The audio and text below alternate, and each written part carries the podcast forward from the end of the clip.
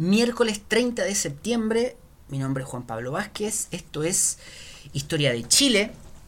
Eh, nosotros hoy día, equipo, lo que vamos a mm, hacer, como habíamos dicho, es dividir nuestra sesión en, eh, bueno, ya llevamos bastantes minutos, pero vamos a dividir, vamos a intentar dividir nuestra sesión en unas dos, no, en unas tres partes, de repente cuatro, dependiendo del tiempo, pero en unas tres eh, partes temáticas. En la primera parte vamos a intentar introducir formalmente la segunda unidad de la asignatura y vamos a darle una mirada a una, mm, a una temática que el programa nos plantea en la segunda unidad, pero que de repente se parece un poquito más a la primera unidad. Eh, pero que es importante observar y, tratarla. Eh, luego hacemos un receso. Eh, durante el receso yo les voy a mandar las pruebas que les había mencionado a sus correos electrónicos.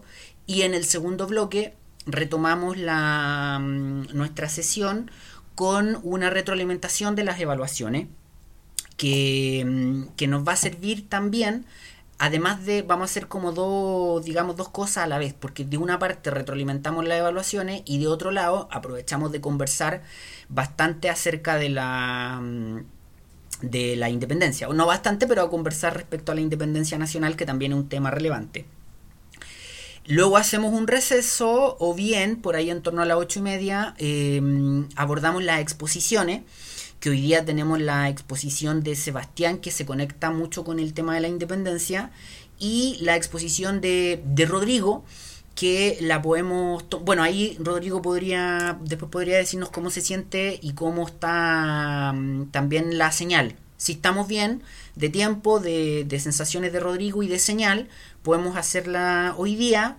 eh, o si no la podemos también eh, dejar como para la fecha que teníamos. Eh, ahí, ahí Rodrigo decide. Y, em, y eso, así que vamos, vamos adelante.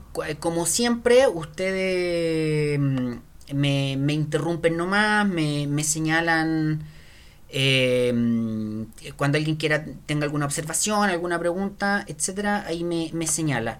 Si yo en algún momento me quedo en, en, algún silencio raro, es porque estoy mirando el chat o porque estoy mirando el, nuestra grabación de audio. ¿Perdón? ¿Perdón? Eh, yo, yo lo escucho a ustedes en, en, y ahora, ¿me escuchan bien?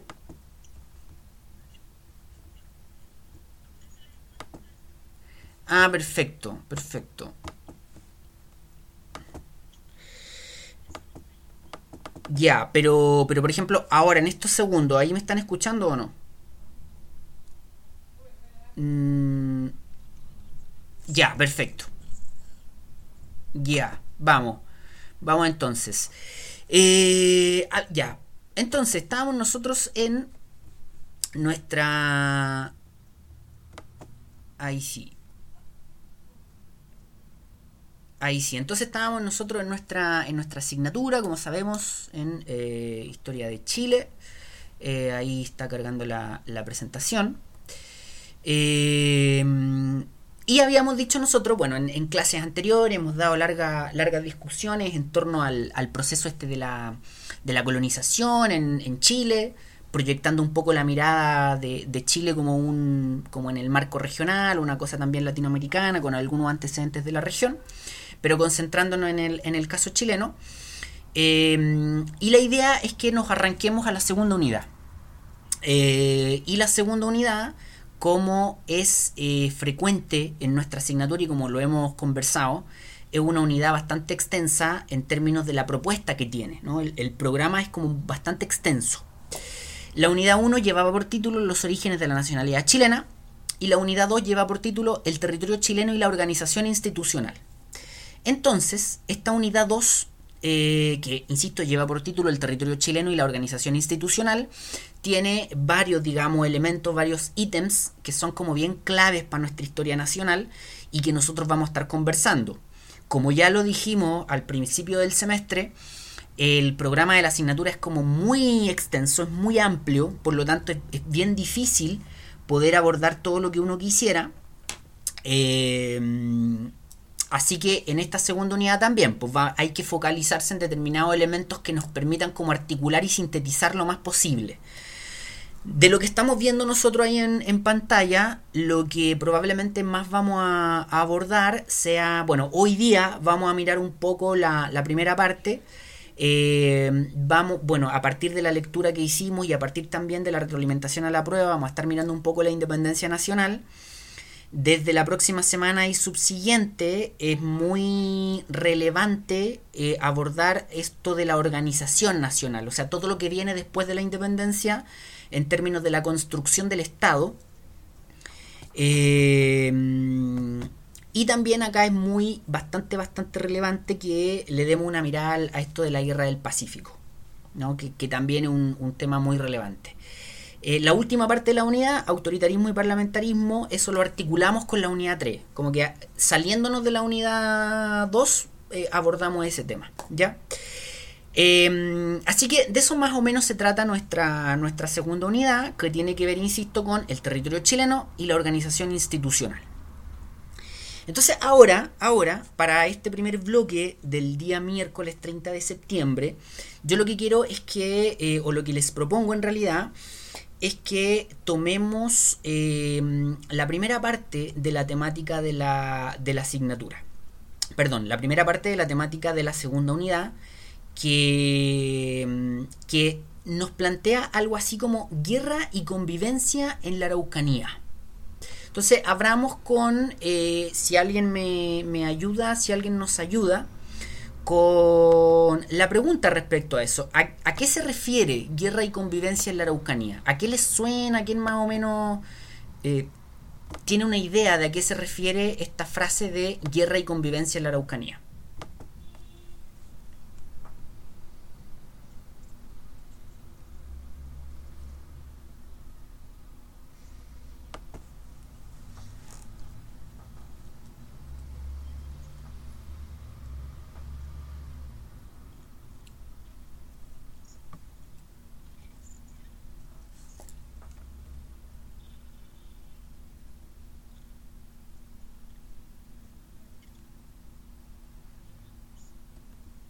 Ya. Ya, entonces tenemos que empiezan a llegar los españoles a la Araucanía y se empieza a generar ahí una, suerte como de, conflictividad en la Araucanía. Eh, ¿Alguien más? ¿Alguien más tiene alguna observación? ¿Pregunta? O, digamos...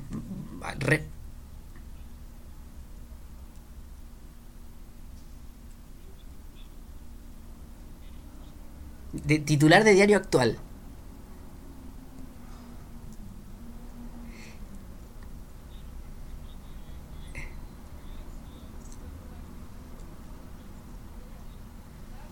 Pero hay convivencia igual. Claro, claro, exactamente.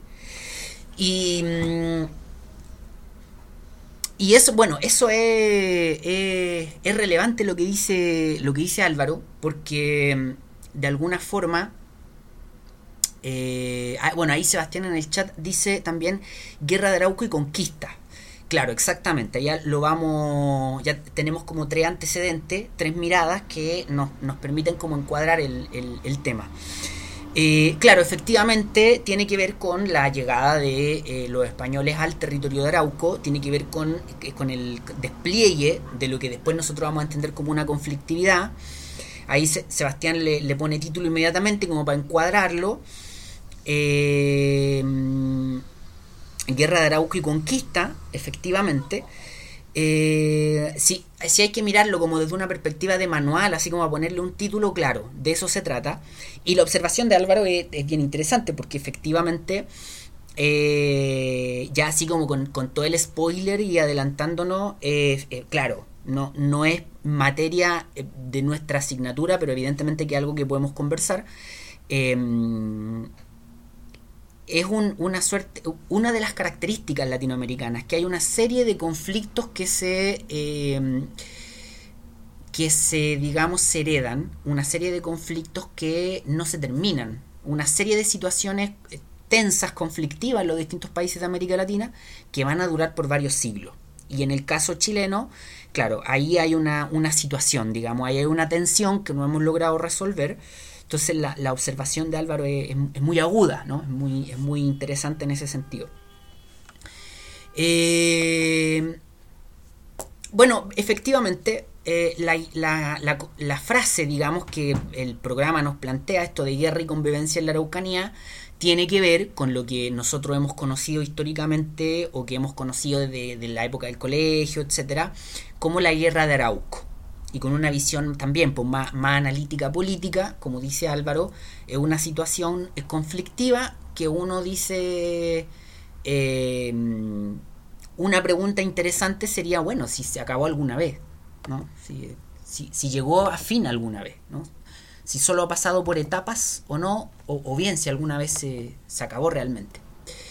Eh, el subtítulo de, este ratito, recuerden que no vamos va a ser solo el primer bloque, eh, es Visiones en disputa sobre una prolongada disputa, ¿no? que parece una frase media de fantasía, pero, mm, pero tiene que ver con que precisamente en torno a la guerra de Arauco, en torno a la situación de la Araucanía, hay varias visiones en disputa.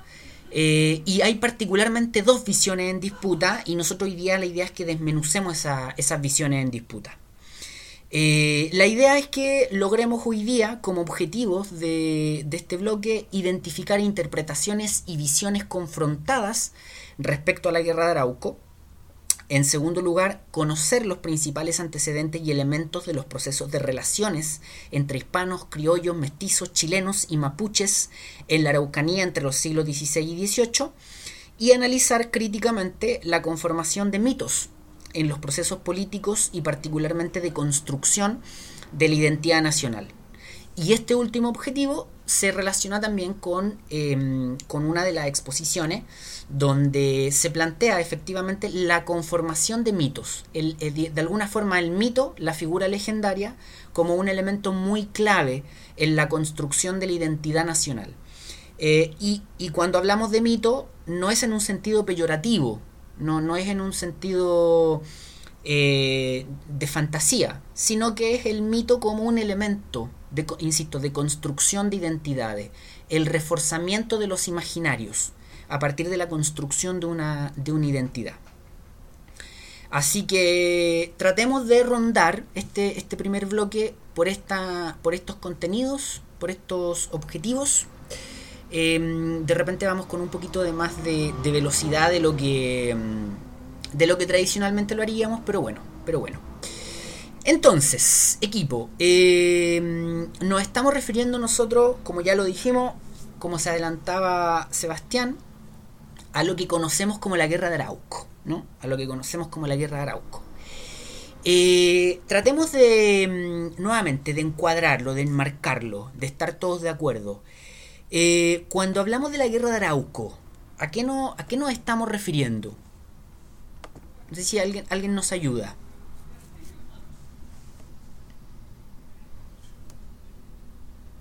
¿Perdón? ¿Sí? Claro, claro. Ahí Gonzalo también iba. Con, eh, Sebastián y dice en el, en el chat: conflicto entre los araucanos y los españoles. Claro, exactamente. Ahí hay una, una coincidencia entre mm, Elizabeth y Sebastián. Eh, Gonzalo, ¿usted va a decir algo o no?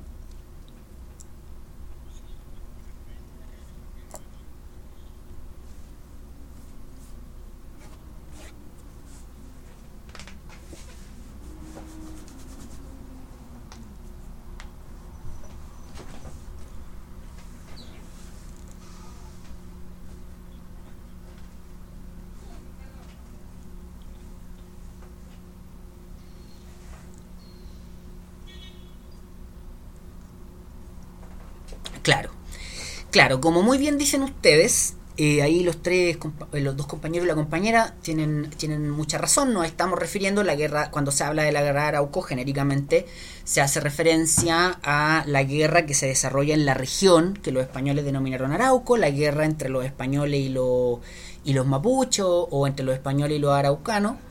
Eh, que está en el contexto de la conquista y colonización española y Gonzalo ahí em, em, empieza a, ya caracterizarla, ¿no? A darle un, un, todo un contenido, ¿no? Como para que entendamos un poco de, qué se trata esto. Efectivamente, ahí los compañeros también están bien acertados.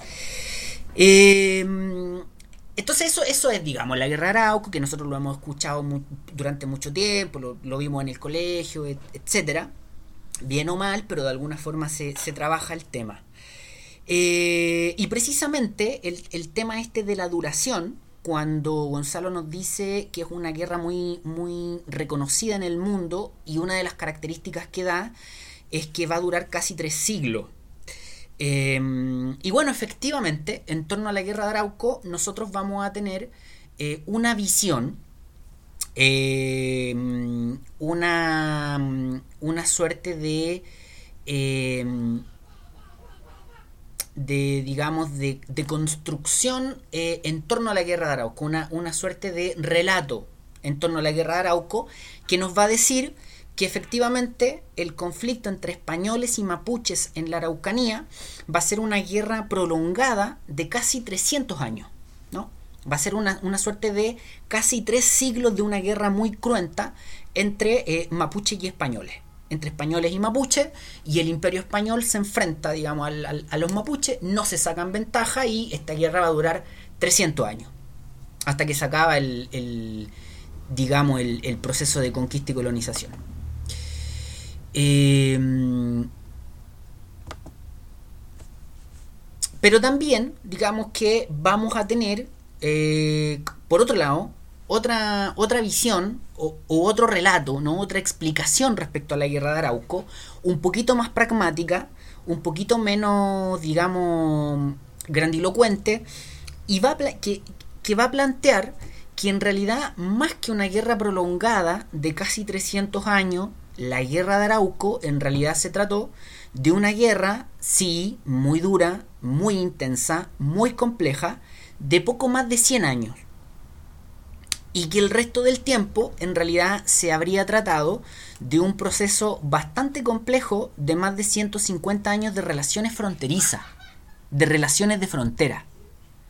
Entonces la primera visión de la guerra prolongada de casi 300 años nos habla de una guerra heroica, nos habla de un de, de verdaderos héroes de batalla que se enfrentaron y que no lograron sacarse ventaja y que precisamente tiene mucho que ver con esta lógica de la construcción de mitos, ¿no? Que tiene mucho que ver con esta lógica de la construcción de imágenes.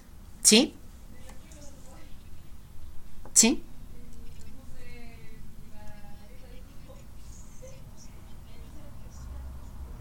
Sí. Vamos, vamos, vamos precisamente hacia allá. Eh, mm, ya. vamos precisamente hacia allá. Eh, entonces habrían sido poco más de unos 100 años de una guerra bien, bien dura, bien cruda, bien intensa, y más de 150 años de relaciones fronterizas. Y la, pregunta que hace, o la observación más que pregunta que hace Elizabeth, es precisamente es lo que. El, tema que de repente puede parecer un poco nuevo. Eh, y es por qué frontera. Ahora, claro, no se trataría de frontera en un sentido como genérico o tradicional como, la, como comúnmente las conocemos, sino que de fronteras relativamente complejas, pero finalmente fronteras. ¿Y por qué fronteras? Porque después de esos 100 años de guerra en que el imperio español intenta penetrar en la zona de Arauco, el imperio español, no digo entiende, pero el imperio español finalmente desiste de esa penetración en la zona de Arauco y termina asumiendo que la frontera es el Biobío y que la zona de Arauco es otra cosa, que la zona de Arauco no es el imperio español. Y el imperio español termina entendiendo, insisto, que todo ese territorio mapuche es territorio mapuche que está fuera del imperio. Y se entiende como frontera, en, ahí sí en un sentido más tradicional. Hay un límite entre toda una, una, digamos, un cuerpo jurídico, que es el imperio español, y otra cosa, ¿no? Y otro cuerpo jurídico, para decirlo de, de una manera. Se establecen como relaciones vecinales. España termina entendiendo que ahí no va a entrar que ese lugar es otra cosa, es digamos está fuera de los límites de su imperio. Por eso relaciones fronterizas, porque hay una frontera, hay un límite como, como al este. Hay un límite que cruza el deseo. Eh, ¿Sí?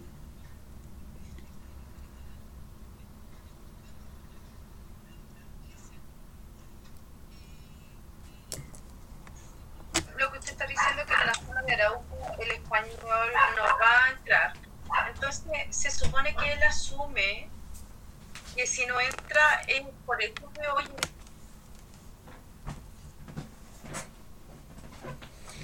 los araucanos defienden tanto su territorio por, bueno, son varias razones, pero esa precisamente es un antecedente como relevante de toda la situación.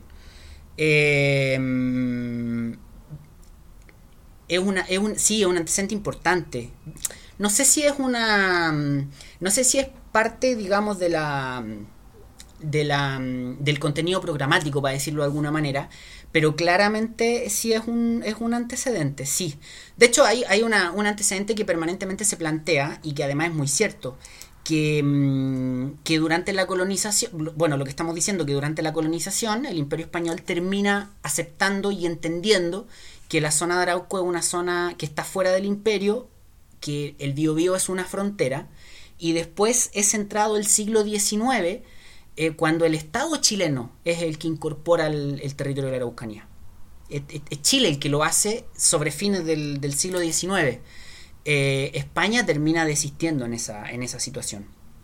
Eh, de hecho, hay un, tengo por acá un documento de mm, que ahí después se puede mirar con lupa si es que son documentos reales o no pero hay unos textos que se le atribuyen a Bernardo Higgins, donde Bernardo Higgins em, también establece una, una o por lo menos tiene una posición respecto al, a los territorios de los mapuches bien diferente a la que después va a tener el Estado de Chile. Como una, como una lógica bien distinta, o por lo menos se, se dirige a ellos de una forma diferente.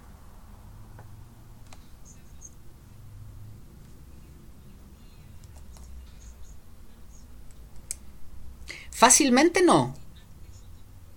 No, o sea, fácilmente no.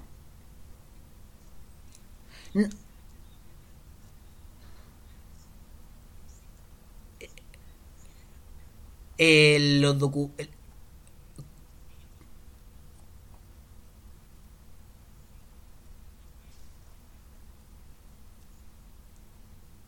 Claro, exactamente, sí. Sí, sí, lo que pasa es que lo que dice, lo que dice el, Elizabeth, eh, a, todo esto, ¿quién fue que, quién planteó lo de O'Higgins? Que estoy mirando la presentación. Ah, Sebastián, se bajó el metro. Llegó. Sí, sí, sí, lo que pasa... Ah, ya.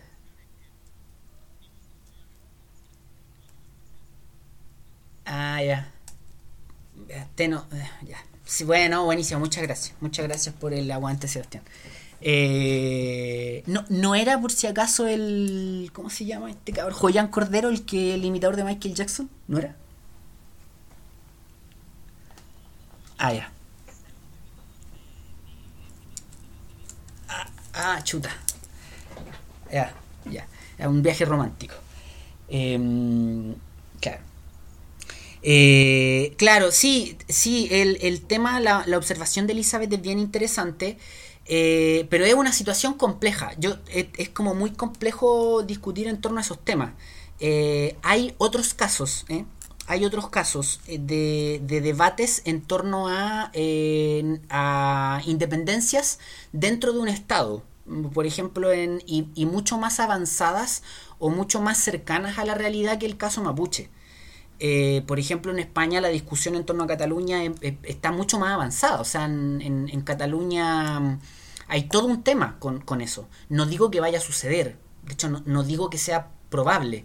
Pero, pero ahí, por ejemplo, sí, esa discusión está mucho más adelantada. Ahí hay como todas iniciativas políticas, partidos políticos con representación parlamentaria que, que están de acuerdo con la independencia de Cataluña respecto a España y, y, y, es un tema que se discute y que es muy álgido en muchas partes del mundo. En el caso de los mapuches eh, no ha llegado a esos niveles jurídicamente hablando, digamos. Pero, pero claro que es todo un debate. Es todo un debate bien complejo. ¿Sí?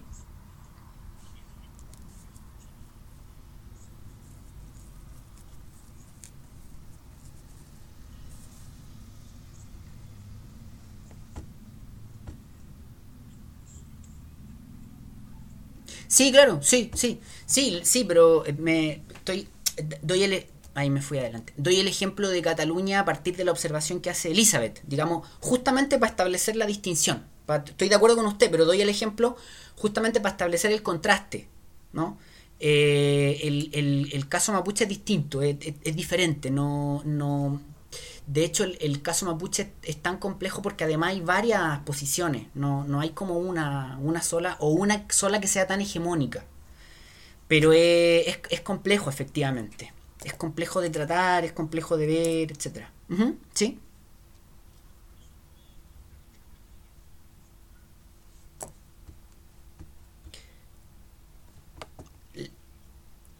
Sí.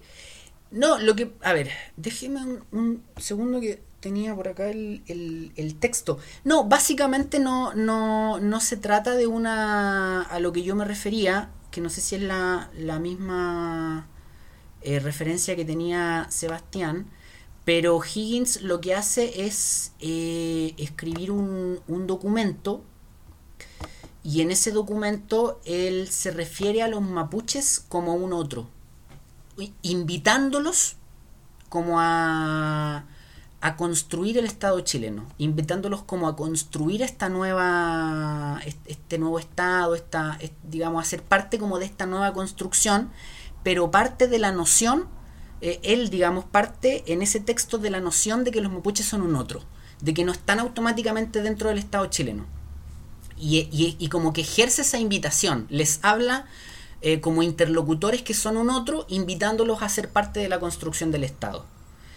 Eh, esa, es la, esa es la referencia.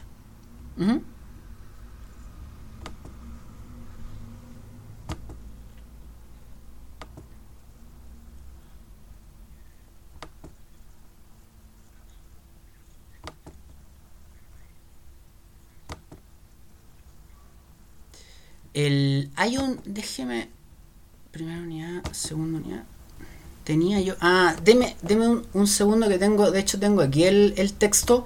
Revisemos esto y sigamos avanzando, porque si no nos vamos a quedar pegados acá, pero para que no nos quedemos con el tema inconcluso, eh, tengo acá el documento.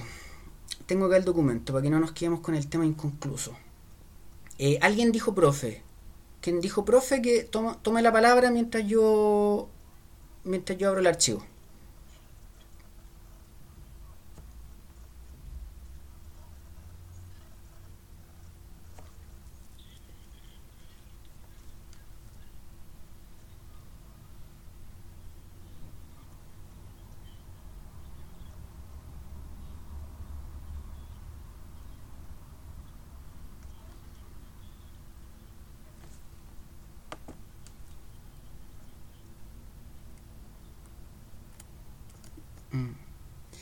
Sí, sí, hay un...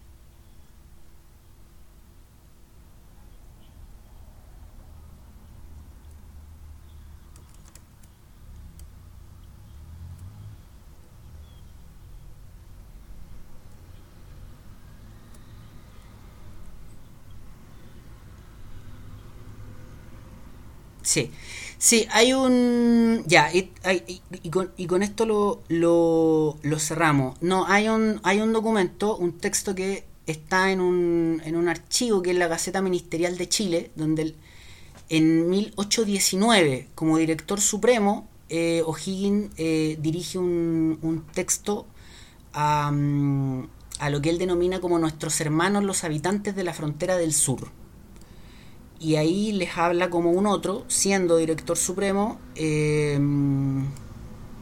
y bueno, ya sé lo que yo le, les planteaba. Le, les plantea una suerte de alianza.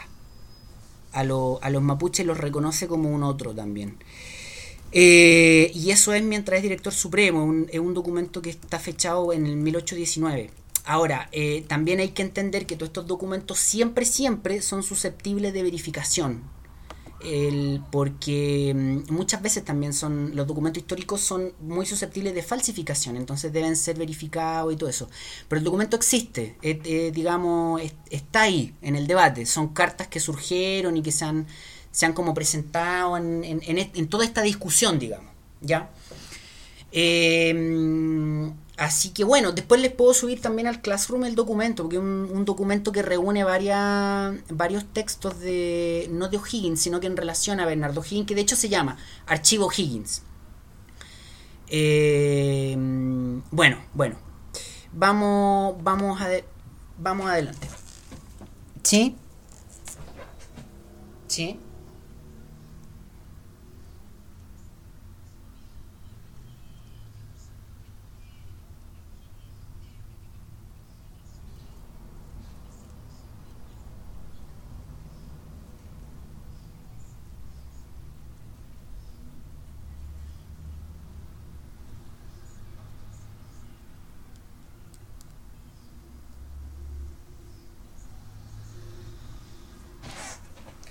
El. Claro.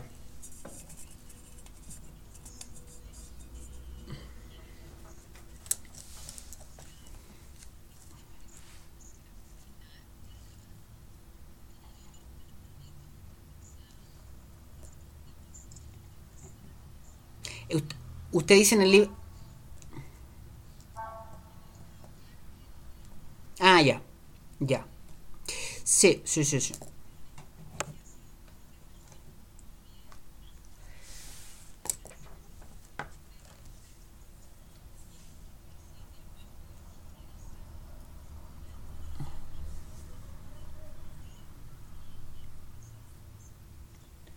Eh, vamos a. bueno, de hecho, vamos hoy día vamos a conversar de eso, así que guardemos la, guardémonos para esa conversación. Sebastián viene.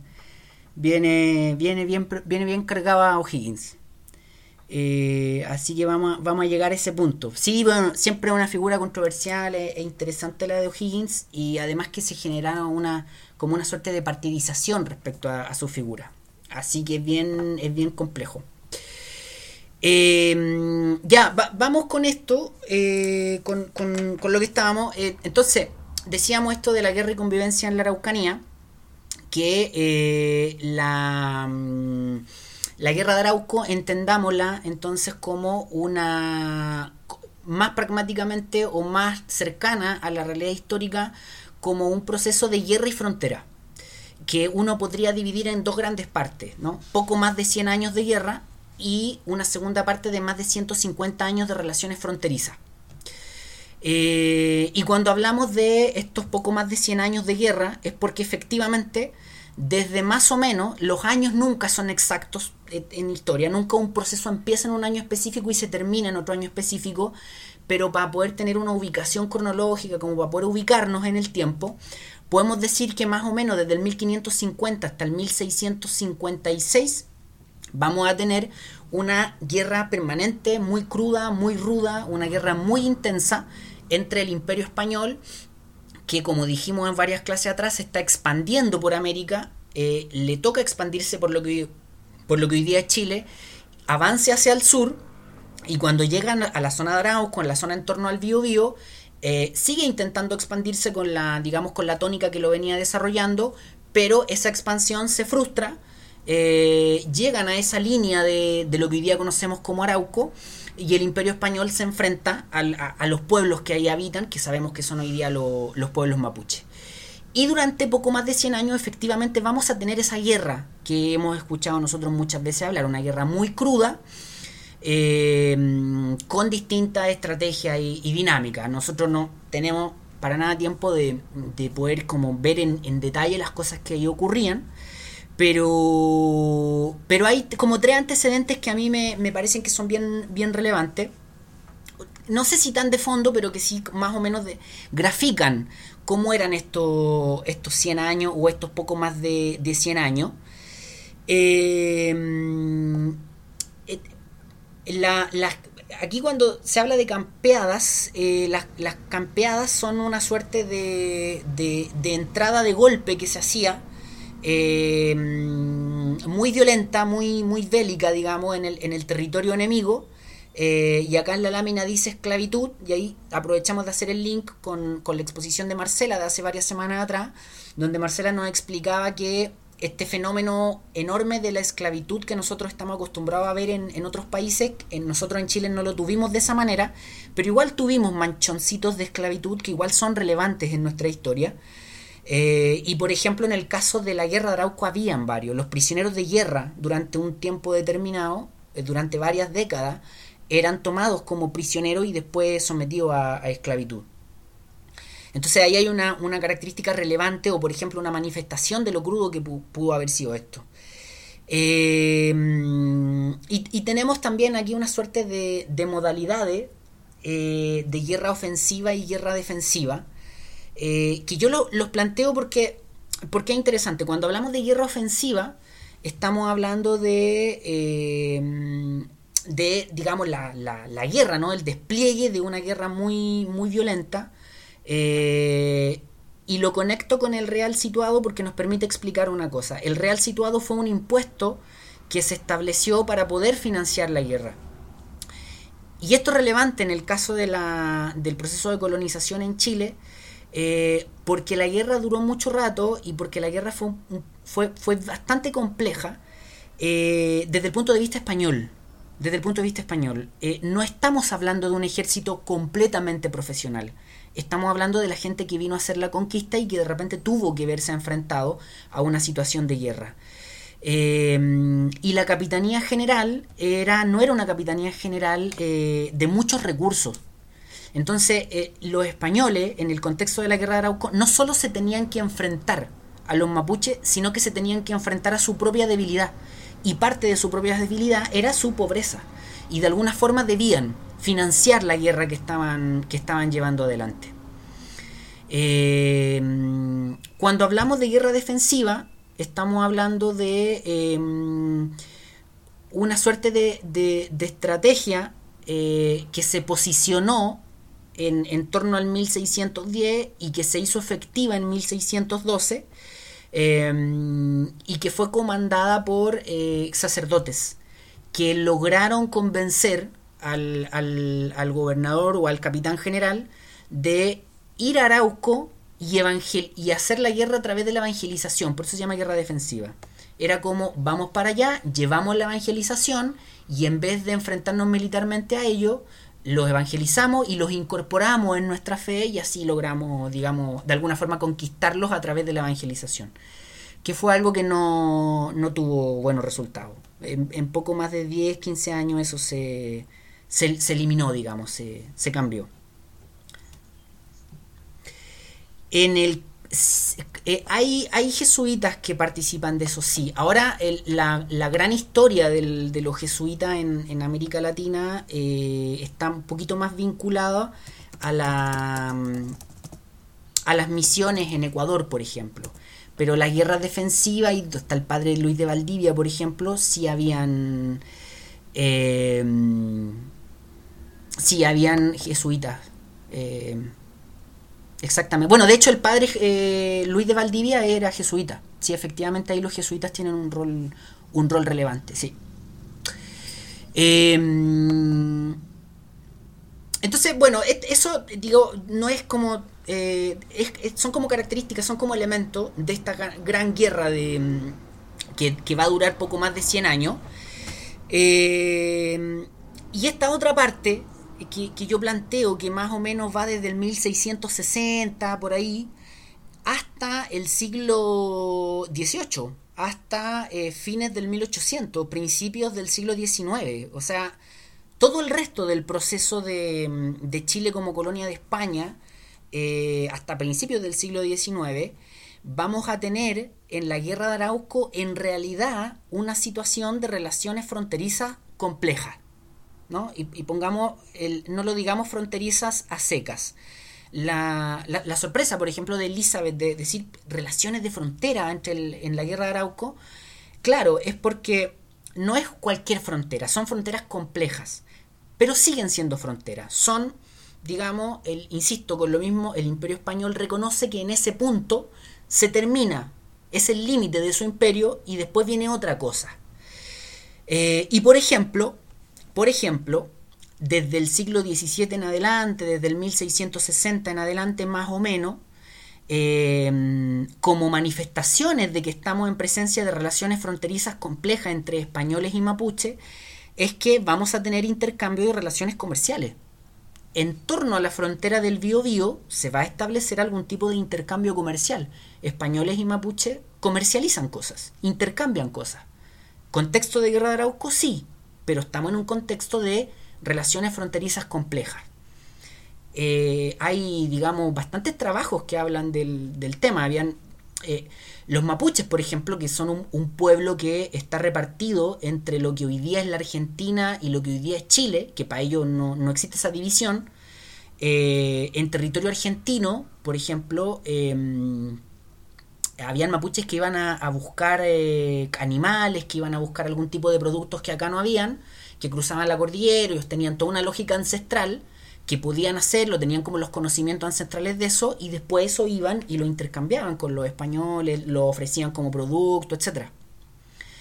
Em, además de relaciones de eh, e intercambios comerciales, vamos a tener acuerdos, ¿no? Yo, yo lo pongo acá como, como acuerdos, así muy...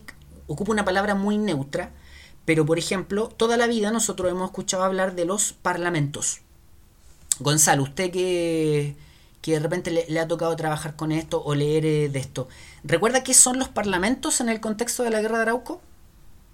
¿O alguien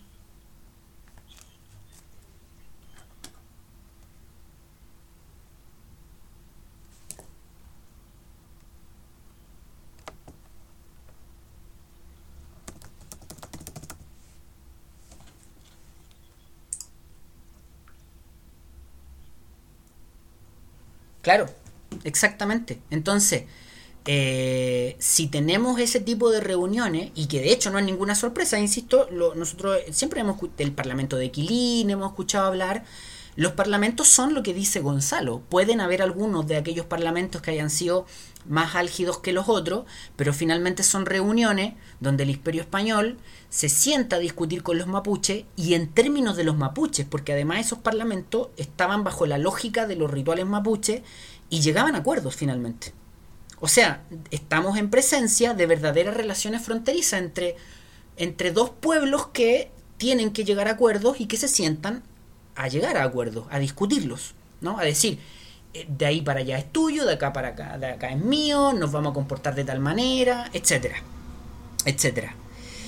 Em, por supuesto que en estos poco más de 150 años de relaciones fronterizas complejas vamos a tener brotes bélicos, van a haber alzamientos indígenas, eh, van a haber malocas, ¿no? Van a haber estas entradas al, territorio enemigo donde se básicamente se, arrasa casi con todo, donde se incluso hay, hay secuestros, cosas de ese tipo, pero mm, eh, las malocas e-, eran de los mapuches, eran los mapuches que entraban, digamos, a territorio enemigo inesperadamente y, arrasaban, digamos, habían saqueos, situaciones bien complejas además.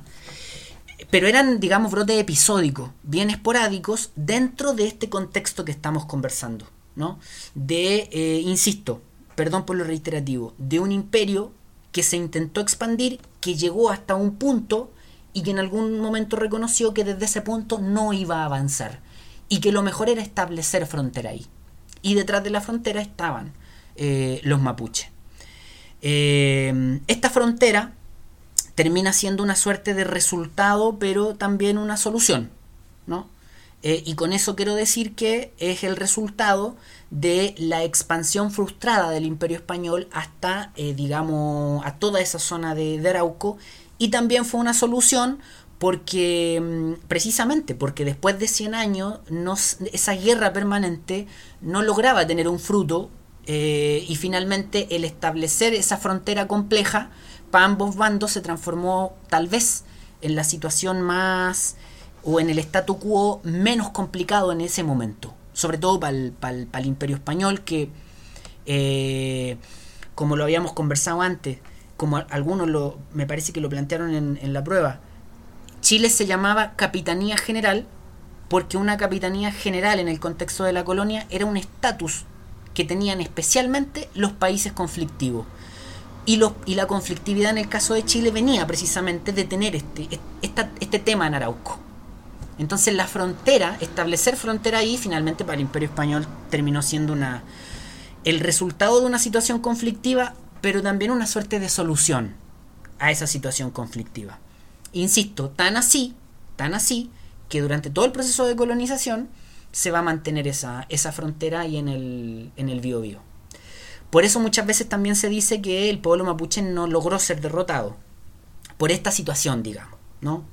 Para plantearlo más en frío, eh, por esta situación del establecimiento de una frontera ahí y del imperio español diciendo, bueno, ya, es en la frontera de nuestro imperio, ahí se acaba nuestro imperio. Eh, ¿Sí? ¿Sí?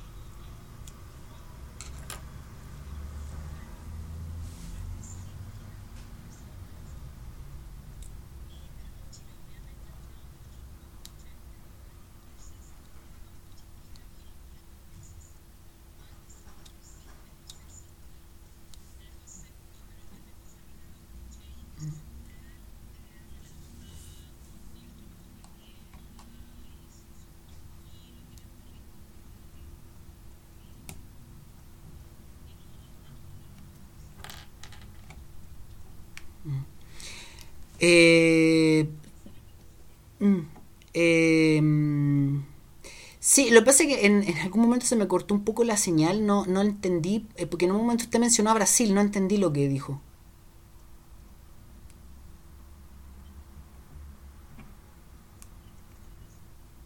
¿Mm? Ah, ya.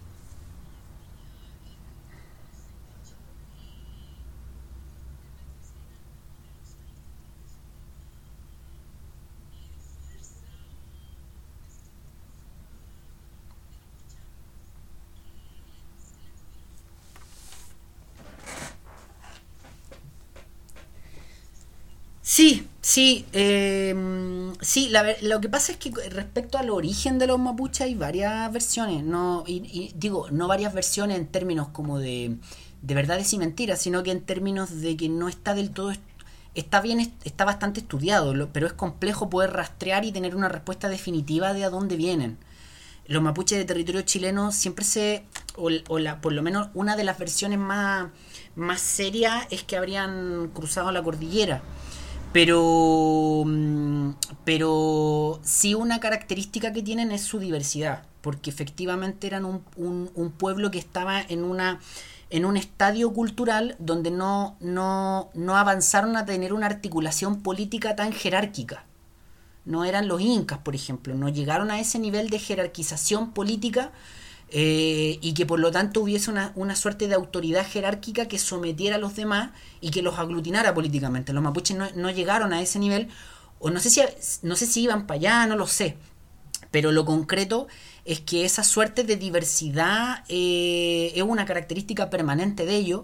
Eh, y hay una, una característica que también se suele mencionar, y que, mm, y que no ha sido desmentida y que me parece que es bastante certera, que, que, los mapuches van a tener un sistema de organización basado en relaciones familiares y que cuando se articulaban mm, un poco más complejamente era solo cuando había que, que ir a la guerra. Entonces, mm, entonces efectivamente esa, digamos, diversidad de distintas comunidades eh, es real, sí, eh, es así. Es así efectivamente. Ahora, si psicológicamente hay una, una... Hay grupos mapuches que psicológicamente tienen así como una suerte de, de, vocación por lo violento, yo no lo sé y me niego a creerlo también. Me niego profundamente a creerlo.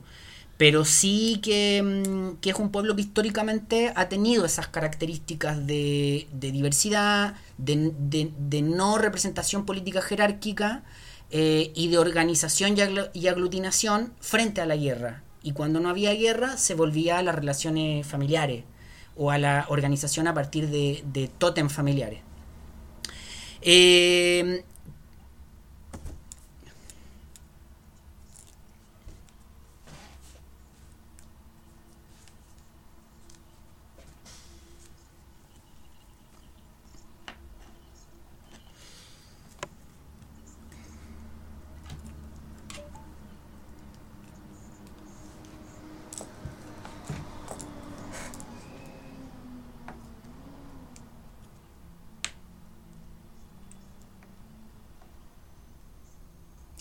Sí, es que yo creo que ahí, por ejemplo, hay un, tema que, nos, a los que, que nos cuesta entender y que nos cuesta, que es complejo, y que es eso que usted dice, la, la relación y la forma de entender el, la relación con la Tierra. Entonces, creo que ahí hay una... Sí, estoy, estoy de acuerdo sí en eso, que hay una, una cuestión un poco compleja que nos cuesta, que nos cuesta como entender. Eh, ya, y, solo para cerrar el tema este de la guerra y convivencia en la Araucanía, eh, insisto con, con, esta lógica de, mm, de, la guerra de Arauco en un porcentaje muy grande eh, basado en relaciones de frontera, donde, insisto, habían intercambios comerciales, donde habían intercambios culturales, donde, como nos explicó Gonzalo, existía diálogo y aquí me, de repente me meto más en territorio de ustedes que son más cercanos a las ciencias políticas, pero había diálogo entre dos actores que se reconocen como interlocutores. Y cuando dos actores que se, que se reconocen como interlocutores dialogan para llegar a acuerdos, hay reconocimiento político, hay relaciones políticas. Y al haber reconocimiento político y relaciones políticas, hay agonismo y antagonismo. Es decir, te reconozco como un enemigo, pero no como un enemigo al que voy a borrar, sino que a un enemigo al cual me voy a enfrentar políticamente. E incluso, e incluso, y aunque esto suene como estirar demasiado el chicle, hay relaciones diplomáticas. Porque cuando un emisario del Imperio Español va a sostener un parlamento a territorio mapuche, básicamente lo que está haciendo es relaciones diplomáticas. Yo, representante de mi Estado español, voy a un territorio que está fuera de mi Estado español y me reúno con los representantes de ese territorio a llegar a acuerdos. Esto es, es como lo contrario, lo contrario de cuando los presidentes dicen yo con los narcos no negocio, ¿no? ¿Ustedes saben por qué no se negocia con los narcos? Porque si yo negocio con un narco, lo reconozco como un interlocutor válido. Por eso no se negocia con ellos. Es como una regla de oro del, de, la, de, la, cosa política y de la policía. Por lo menos formalmente. No se negocia porque si se negocia con ellos, se les reconoce como un interlocutor. Eh, en este caso es lo contrario. Los españoles negociaban con los mapuches, llegaban a acuerdos. Por lo tanto, toda esta dinámica de relaciones políticas de frontera era real, estaba reconocido, estaba en, en, en operación. Eh, pero claro, era un proceso complejo y era un proceso complicado, pero que eran relaciones de frontera entre ambos, efectivamente lo, lo eran, lo eran. Eh, eso, eso, equipo. Antes de, de hacer un, el primer receso, sobre este tema, ¿alguna, alguna observación más, alguna pregunta, alguna, alguna, mm, algún planteamiento? ¿Sí?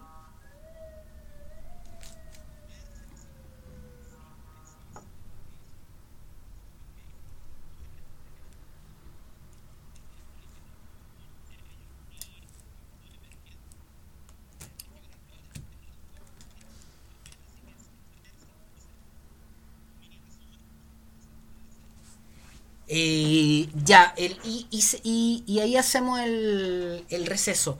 No, básicamente, básicamente lo de O'Higgins era solo un ejemplo, ¿no? Eh, era solo un ejemplo de cómo O'Higgins en algunos documentos se refería a los mapuches como un otro, ¿no? Como, como eh, de hecho en ese documento los invita a participar de la, de la construcción del nuevo Estado, todo eso. Entonces era solo un ejemplo. Aquí lo, importante, lo que queríamos, lo que quería resaltar con esto, es cómo la guerra de Arauco, este, este proceso que nosotros hemos escuchado muchas muchas veces, eh, tiene principalmente dos grandes visiones o dos grandes relatos. Se ha dicho que la guerra de Arauco fue una guerra muy cruenta de unos 300 años, eh, pero la realidad es que la guerra de Arauco, cuando uno lo analiza más fríamente hablando, eh, es un proceso o es un efectivamente se desplegó por unos 300 años, pero en realidad se trata de dos grandes etapas. Una etapa de unos 100 años, de una guerra muy cruel, muy cruda, muy intensa, y de unos 150, 200 años de relaciones fronterizas, ¿no? Donde el imperio español se está intentando extender hacia el sur, eh, y después de 100 años de guerra el imperio español entiende o asume que no se va a expandir y que el territorio mapuche va a ser un territorio donde no va a entrar. Y finalmente la zona del Biobío se termina transformando en una zona de frontera. Y los mapuches van a empezar a tener relaciones de frontera con el imperio español. ¿no? Va a haber una suerte de frontera en, ese punto, así muy, donde muy, muy tradicionalmente el imperio español reconoce que llega hasta ese límite y que al otro lado del límite hay otro pueblo con otros códigos, con otras normas, y que incluso se sostienen relaciones políticas con ellos, diplomáticas y hasta intercambios comerciales. Suena raro decirlo, pero sí. la segunda etapa, digamos, de la guerra de Arauco es una etapa de frontera donde incluso habían intercambios comerciales, donde los mapuches intercambiaban cosas con, con los españoles y en torno al circuito de la frontera habían incluso intercambios cuando nosotros toda nuestra vida hemos escuchado hablar en el colegio, en, distintas clases de historia, etcétera, de los parlamentos, el parlamento de Quilín, etcétera, son básicamente reuniones, parlamentos, discusiones, diálogos, donde el imperio español eh, con los mapuches se reúnen a dialogar, a discutir, a alcanzar algunos mínimos acuerdos para poder convivir, ¿no? Eh, ¿Y por qué? Porque efectivamente, después de estos 100 años de, batalla cruel, finalmente terminan reconociendo esta situación de relaciones de frontera, ¿no? De, de, digamos, de relaciones políticas y hasta incluso diplomáticas. E, eso es en el fondo, Sebastián. El resto era como, como dar ejemplo y entrar en el, en el debate. ¿Sí?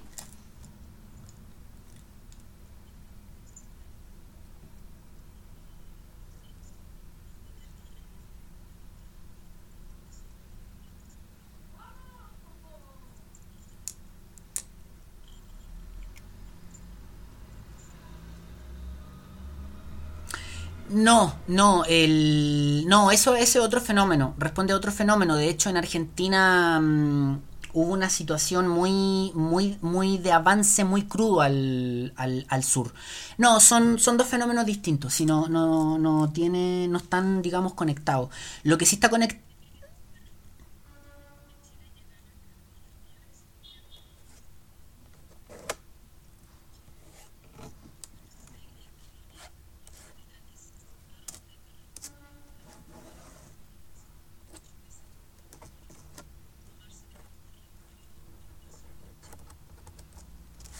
Mm, sí, sí, pero sí, claro. Sí, sí, hay una... Sí, sí, Gonzalo.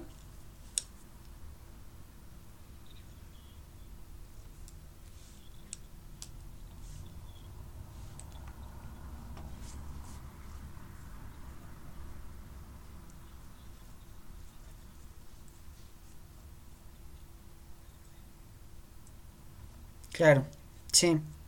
Sí, sí, bueno, ahí hay una, una situación con Argentina que es bien, que es bien compleja, sí.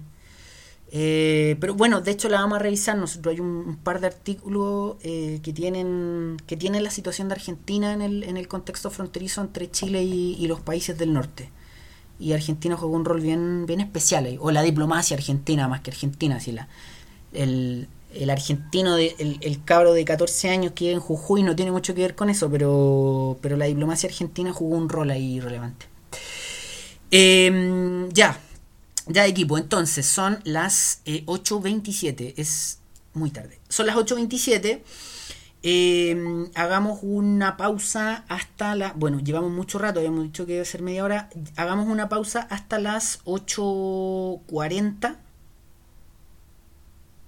Hasta las 8.40. Eh, eso, reencontrémonos a las 8.40. Ya al... Y Sebastián se prepara con la, con la exposición. 8.27, 13 minutos de pausa y, seguimos. ¿Eso? Sí, ahora en el, en el. Deme un segundo, Sebastián. Ahora en el receso les envío lo, la, mm, digamos, las pruebas a sus correos electrónicos. ¿Ya? Sí.